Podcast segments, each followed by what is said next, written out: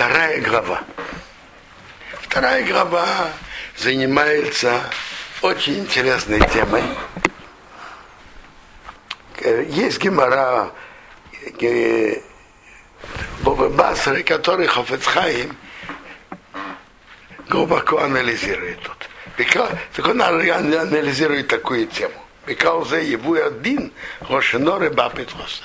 В этой главе будет разъяснено Рашонара при троих. Бехол против со всеми подробностями. Убеют Гимл Сейфим. А в ней 13 параграфов. Первый параграф. Асур сапера шанара хаверо авжуэ мет. Нельзя говорить Рашонара на другого, даже если это правда. А филубифный яхид.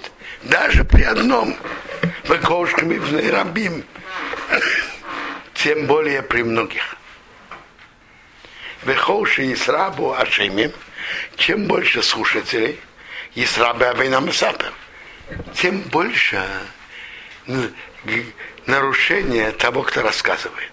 מפני שחברו מתגנה יותר על ידי זה שנתפרסם גנוסי בפני כמה אנושים.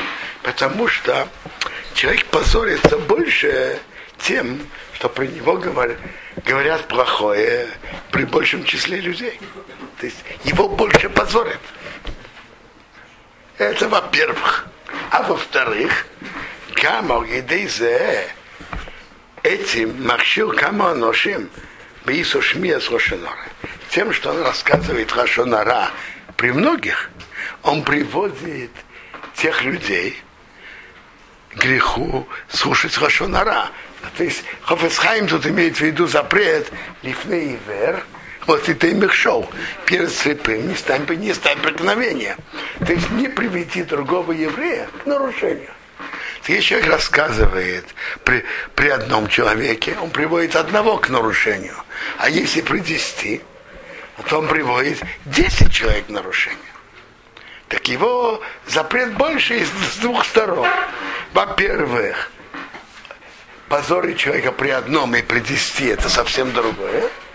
А во-вторых, тут он приводит одного слушателя к нарушению, а тут целых, целых десять или два, или три.